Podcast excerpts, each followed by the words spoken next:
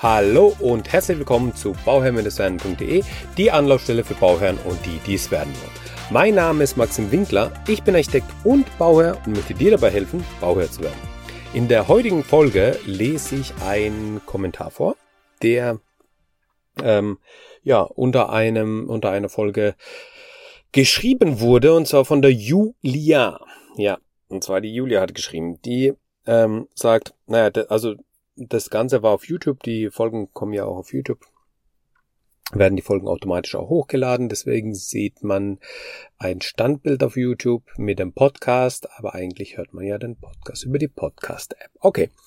Ähm, die Julia schreibt, tolles Video, wir stehen jetzt vor der Wahl, altes Haus sanieren oder neues Haus bauen. Es gibt ein, gibt es ein Video zu dem Thema Sanierung in der aktuellen Zeit.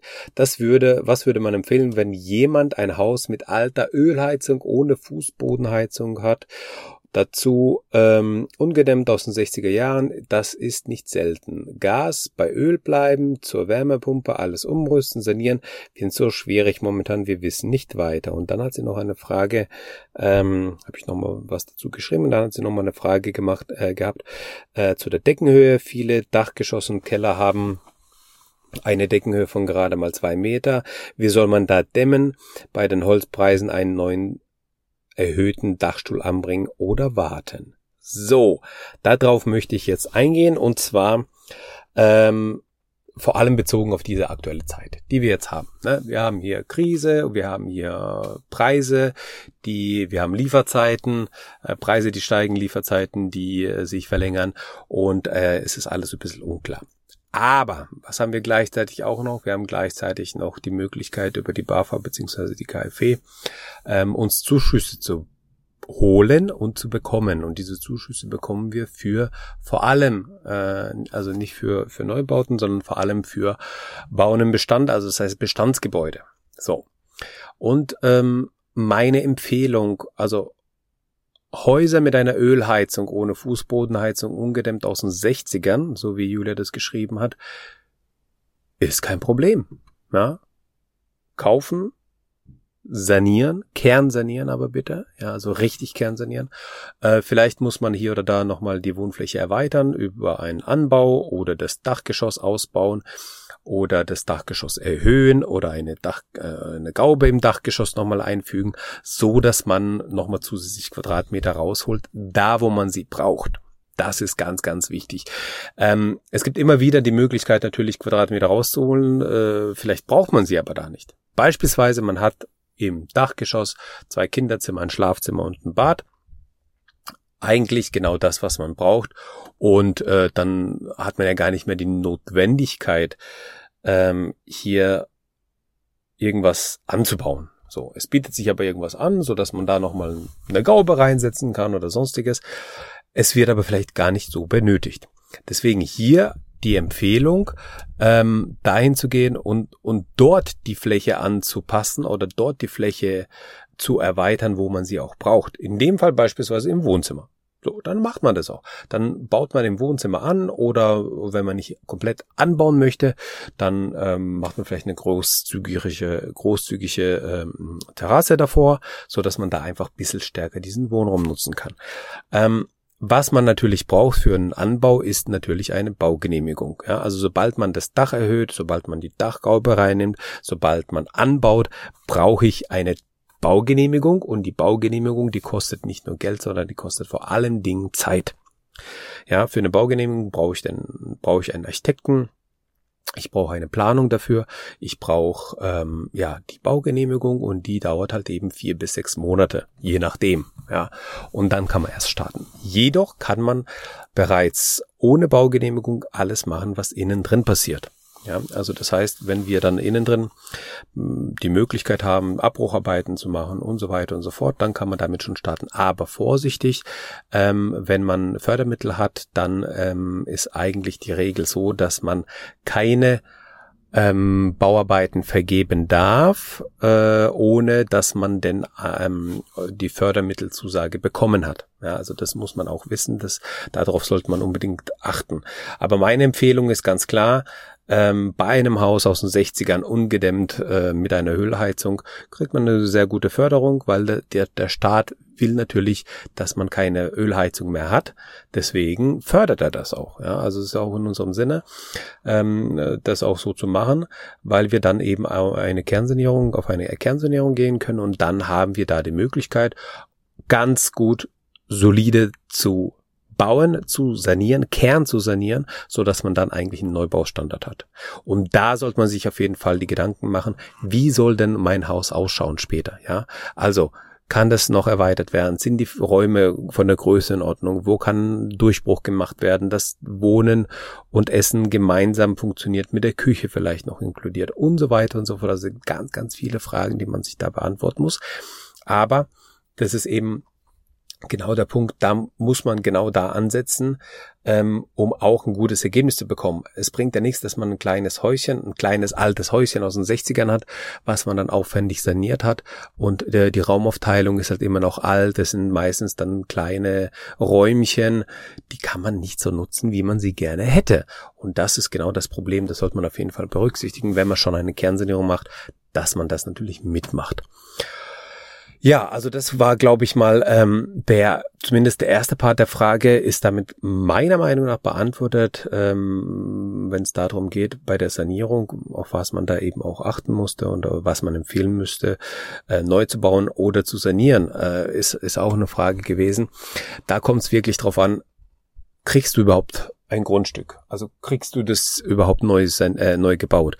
Ähm, es kommt natürlich darauf an, wo man ist, äh, in welcher Lage und so weiter. Bei uns beispielsweise ist es so, dass man ganz, ganz schwierig Grundstücke bekommt, ähm, aber relativ ja, einfach ein Haus bekommt, was man dann sanieren kann. Und da ist natürlich die, ähm, ähm, die Frage relativ schnell beantwortet. Ja, man sollte dann auf jeden Fall ähm, sanieren und die Sanierung aber so gestalten, dass man dann auch sinnvoll das ganze Haus eben auch nutzen kann. Ja, also sollte auf keinen Fall so sein, dass es eben nachher so ist, äh, dass man da ein, ein, ein äh, Haus hat, was man dann ungern nutzt, obwohl es in einem guten Zustand ist. Dann hast du noch geschrieben, ähm, die Julia hat noch geschrieben, äh, hier im Dachgeschoss, zwei Meter Höhe ähm, oder auch im Keller, wie soll man da dämmen, neuen Dachstuhl und so weiter und so fort. Also zwei Meter Höhe im Keller. Fangen wir mal im Keller an. Im Keller ist das in der Regel auch kein Problem. Da dämmt man die oberste Kellerdecke, äh, die, die Kellergeschossdecke dämmt man von unten und dann nimmt man einfach äh, ein bisschen weniger ähm, Aufbauhöhe und dann kann man schon mit äh, sechs bis acht Zentimeter da einen guten Dämmwert hinbekommen, so dass das dann, das ist ja kein, das ist ja kein Außenraum in dem Fall, ja, sondern das, da geht es zu einem unbeheizten Keller, ja, da ähm, ist es dann schon ausreichend, ähm, dass man da mit der geringeren Dämmstärke schon gute Erfolge erzielt. Und bei dem Dach ähm, ist es natürlich so, äh, also wenn es jetzt komplett sich auf die Dämmung bezieht, ähm, was man eben machen kann, ganz einfach machen kann, ist dann eben eine Aufsparrendämmung. Das heißt, die kommt auf das Dach drauf und nicht und wird nicht von deiner äh, Höhe eben im Dachgeschoss abgezogen. Das heißt, mit einer Aufsparendämmung kannst du da ganz einfach dämmen, um die Höhe zu erhalten. Und da muss man natürlich gucken, also wenn ich schon einen neuen Dachstuhl mache, wenn ich schon einen neuen Dachstuhl brauche, damit ich da vernünftige Höhen habe, weil was bringt mir äh, die, ich sag mal, ich habe sowieso Kosten bei einer Sanierung, weil ich das Dach dämmen muss, weil ich das Dach neu eindecken muss äh, und so weiter und so fort. Habe ich sowieso Kosten, die ähm, für das Dach da sind. Ähm, und jetzt müssen wir da gegenüberstellen, okay, was bedeutet es, wenn ich jetzt, weiß ich, äh, 20, 25.000 Euro mehr hätte für einen neuen Dachstuhl? Ja, ähm, sind die in einer, sind die in einer Relation? Das wäre die Frage, ja. Aber wenn ich einen neuen Dachstuhl habe und dann Räume habe drunter, ich habe den Dachstuhl ein bisschen erhöht, ich habe vielleicht hier und da noch eine Gaube hinzugefügt, so dass ich die Räume natürlich auch viel, viel besser nutzen kann. Auf einmal habe ich in einem kleinen Badezimmer, was vorher ein kleines Badezimmer war, wo ich nur eine Badewanne drin hatte, habe ich auf einmal die Möglichkeit, da eine schöne begehbare Dusche zu machen, ne? schön, schön, dass man da auch Platz hat und so weiter, weil ich dann Dachgaube habe auf einmal, dann ist es natürlich eine ganz andere Qualität und ähm, das dürft man nicht aus den Augen lassen. Und gleichzeitig erhöhe ich natürlich auch die Quadratmeterfläche meines Wohnhauses, weil natürlich in der Wohnflächenverordnung geregelt ist, wie die Wohnfläche berechnet wird. Und äh, zu der Wohnfläche zählen alle Flächen ab zwei Meter. Das heißt, bin ich zwischen einem Meter und zwei Meter Raumhöhe, zählt das Ganze zu 50 Prozent, unter einem Meter gar nicht zu der Wohnfläche. So. Und was ist das Entscheidende bei einer bei einem Wiederverkauf, sei es in 10, 15, 20 Jahren, ähm, ist natürlich die Wohnfläche relevant. Ja, also wie viel Quadratmeter habe ich zum Schluss am Haus. Und auch für die Bank ist das entscheidend. Ja, also das darf man auch nicht aus den Augen lassen. Für die Bank ist auch entscheidend, okay, jetzt wollen die Kunden ähm, ein Haus neu bauen oder sanieren. Wie viel Quadratmeter haben die denn dann da? Ja, und ähm, da ist es natürlich auch für die Bank sinnvoll zu sehen, okay, hey, die haben für den mehr oder weniger gleichen Preis jetzt auf einmal 10 Quadratmeter mehr. Und 10 Quadratmeter mehr bringen im Verkauf, ne, je nachdem, wo man sich bewegt, äh, zwischen drei und äh, 8000 Euro auf den Quadratmeter. Da kann man natürlich schon sagen, hey, das ist natürlich auch eine Wertsteigerung, die ich dann habe. Ja, also durch die, durch das Anheben des Daches und durch die ähm, Höhe oder durch die Gauben, auf einmal entstehen Flächen im Dachgeschoss, die vorher halt nicht da waren. Und das darf man sozusagen aus der wirtschaftlichen Betrachtung auch nicht vergessen, ähm, dass das natürlich auch eine Rolle spielt. Nicht nur für die Bank, sondern allgemein für den Werterhalt und auch für den, für den Exit, also für den Wiederverkauf oder auch vererben oder sonstiges. Ja, also da freuen sich alle, wenn man einfach mehr Fläche hat oder das Ganze ist einfach wertvoller, wenn es mehr Fläche hat. So, also das war, glaube ich, äh, ein kurzer Rundumschlag zu dem Thema der Sanierungen. Wenn du noch eine Frage hast, schick die mir gerne an info at bauherr-werden.de. Wenn du dabei bist, Julia, dein Haus zu bauen oder planen, sei es, äh, ähm, also wenn es hier in, in, in Baden-Württemberg, Raum Karlsruhe, Mannheim ist, äh, gerne bei uns melden ähm, ja, mein Büro ist im Bruchsaal, Bauhoch 3, da können wir das gerne überleben, überleben, übernehmen über die ganzen Leistungsphasen. Ähm, wenn es weiter weg ist, ist es auch möglich, mit uns zusammenzuarbeiten, haben wir auch schon sehr oft gemacht, dass man da einfach nur ähm, halt die Planung übernehmen kann. Ja, also wir können dann das Raum Gefühl gestalten, wir können dann die Baugenehmigung einholen, aber wir können dann keine Bauleitung machen. Ja, aber es ist ganz oft im Sinne der Bauherren, dass man sagt, okay, ich brauche aber eine gute Planung, eine solide Planung, so dass ich mich da wohlfühle und äh, die ganze Ausführung und so weiter, das mache ich dann in Eigenregie.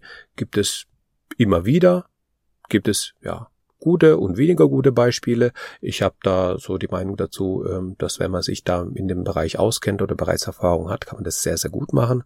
Wenn nicht, dann muss man sich natürlich da mit viel Zeitaufwand und viel ähm, Einsatz ähm, das ganze Know-how beschaffen ist aber auch möglich, ja. Und ähm, wenn das aber auch nicht gewünscht ist, dann holt man sich einfach einen Profi an die Hand, der für einen die Ausführung macht, beziehungsweise die, ja, nicht nur die Ausführungsplanung, sondern eben auch die die Bauleitung, die entscheidend ist. Was wir anbieten können aus der Ferne sozusagen, wäre dann eben die Bauleitung, äh, nicht die Bauleitung, genau, nicht die Bauleitung, ein Versprecher jetzt, äh, nicht die Bauleitung, halt die Entwurfsplanung, die Genehmigungsplanung, die Ausführungsplanung, also planerische Sachen können wir machen. Wir können die Ausführungsplanung so gestalten, dass wir da die Leit Planung vorgeben. Ne? Also das ist auch immer so ein bisschen ein Punkt, wo man sagt, okay, ich will mir ein bisschen Kosten sparen beim Architekten. Dann machen wir nicht die volle Leistungsphase der Ausstellungsplanung, sondern machen nur die Leitplanung und ähm, dann geht's eben weiter. Ja, also diese Möglichkeiten gibt es. Meldet euch gerne, schreibt mir gerne eine E-Mail an info@bauherr-werden.de und dann sehen wir uns, ne, wir hören uns dann ähm, oder schreiben uns dann. Gell? Bis dahin wünsche ich alles, alles Gute und immer dran denken, um Bauer zu werden, schau rein bei Bauer Werden. Ciao, dein Maxim.